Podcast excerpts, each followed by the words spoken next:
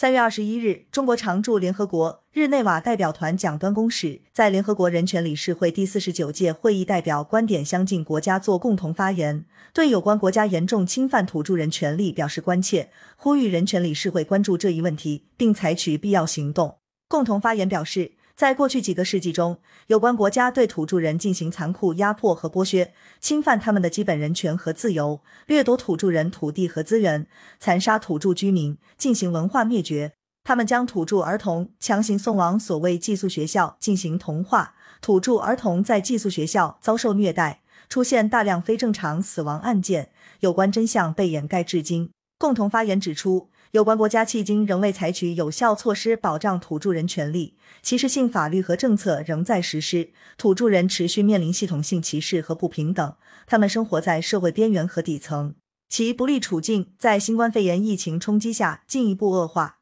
共同发言敦促有关国家立即纠正错误，对侵犯土著人权利行为进行调查和问责，向受害者作出赔偿，彻底消除针对土著人的歧视。呼吁人权理事会持续关注有关国家严重侵犯土著人权利问题，并采取必要行动。感谢收听羊城晚报广东头条。